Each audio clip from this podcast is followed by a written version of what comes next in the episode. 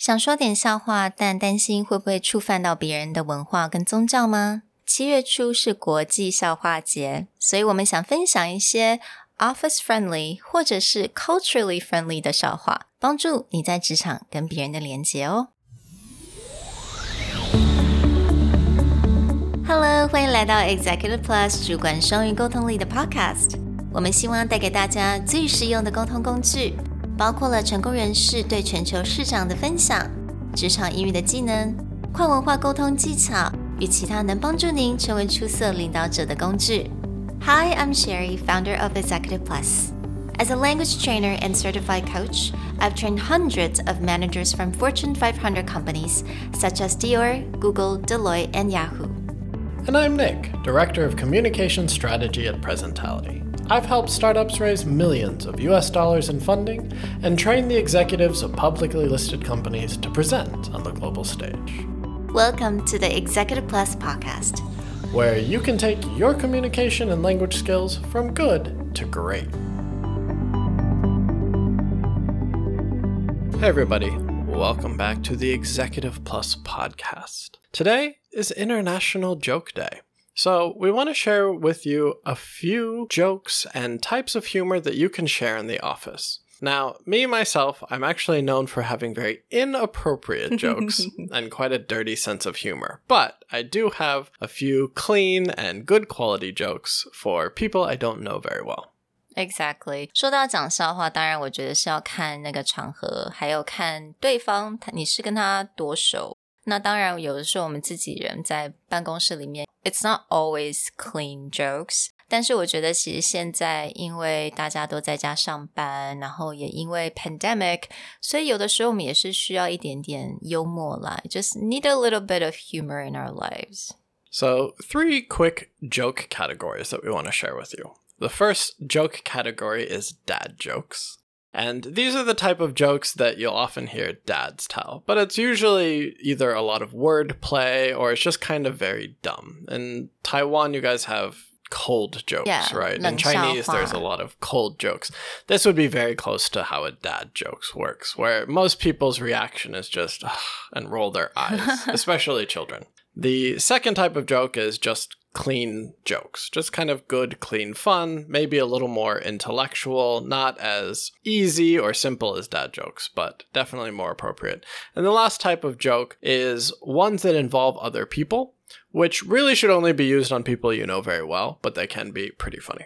刚刚 Nick 所讲的一样，英文来讲我们讲说 dad jokes，但是在中文我们是讲说是冷笑话。那我不太确定为什么 我们要讲 dad jokes. Like, okay, is it because moms makes good jokes and dad makes really bad jokes? No, I don't think that's how it got named. It's just like the more of a father sense of humor. So, uh, good examples of dad jokes are before the pandemic, occasionally Sherry's daughter would come to the office mm-hmm. and, and work with us. And I would always give her a hard time because if she's like, I'm hungry, I'd be like, Hi, hungry, I'm Uncle Nick. yeah, exactly. And she loves that now. She uses that all the time. yeah. Or sometimes she will want someone's attention and be like, hey. And then I taught her, hey is for horses, not for people. And now she uses that all the time. 超烦的. right. And she even got really creative with it. So instead of saying hey, you might say A. They'd be like, A is for apple, not for people. Yeah, it's it's backfired to me now.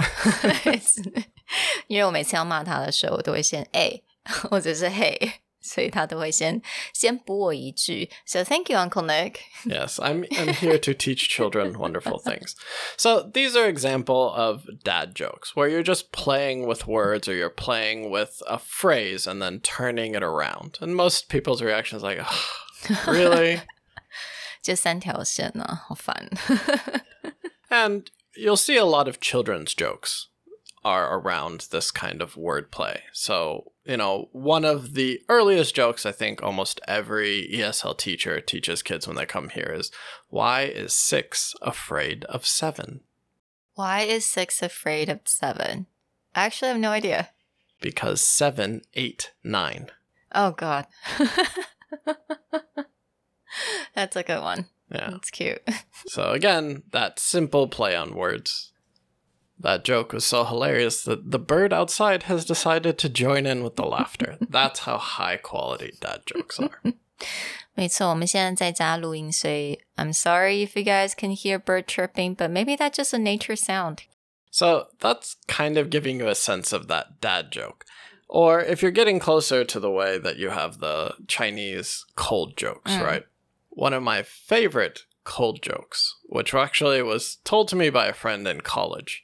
And the joke goes like this There are two muffins in an oven, and one muffin looks at the other muffin and goes, Do you feel hot?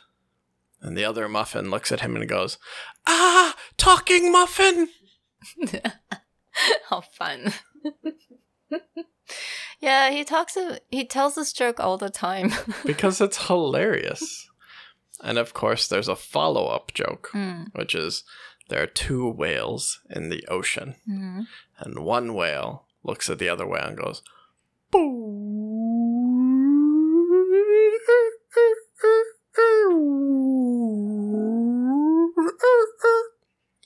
And the other whale looks at him and goes, What did you say?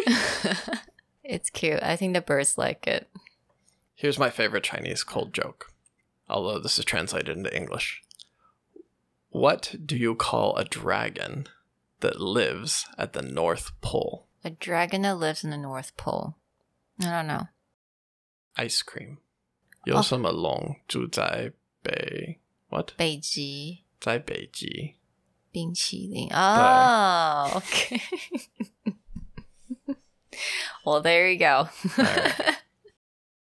The second category of joke is just basic clean jokes. And anyone who wants to tell a clean joke, just Google clean jokes or appropriate work jokes. You'll get a whole lot of lists, but some of them can be pretty funny. Here's an example of a clean joke that I really like. A child goes to his father and says, How were people born? So the father looks at him and goes, Adam and Eve made all the babies. When the babies became adults, they made more babies and so on. So the child goes to his mother and goes, Mom, um, how did all the people on the earth get born?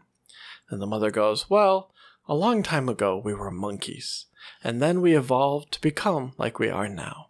So the child runs back to the father and goes, Dad, you lied to me. Mom says we come from monkeys. and the dad looks at the child and goes, Oh, she's just talking about her side of the family. oh, God. All right, I'll contribute. I have one joke, very clean joke. So, why don't ants ever get sick? I don't know why. Because they have antibodies.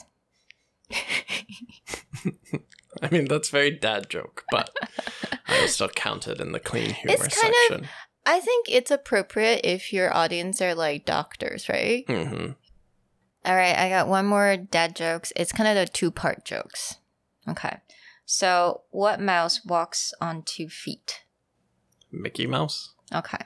So, what duck walks on two feet? Donald Duck. No, old duck, silly. Oh, jeez. yeah, you get a lot of riddles and puns that get turned into jokes. I have one that I like, which goes How do you put a horse into a refrigerator? I don't know. You open the refrigerator, you put the horse in, you close the refrigerator. Mm, okay. How do you put a zebra in the refrigerator? You open the door, you take the horse out, Oh, so smart. And then, and then you put the zebra in?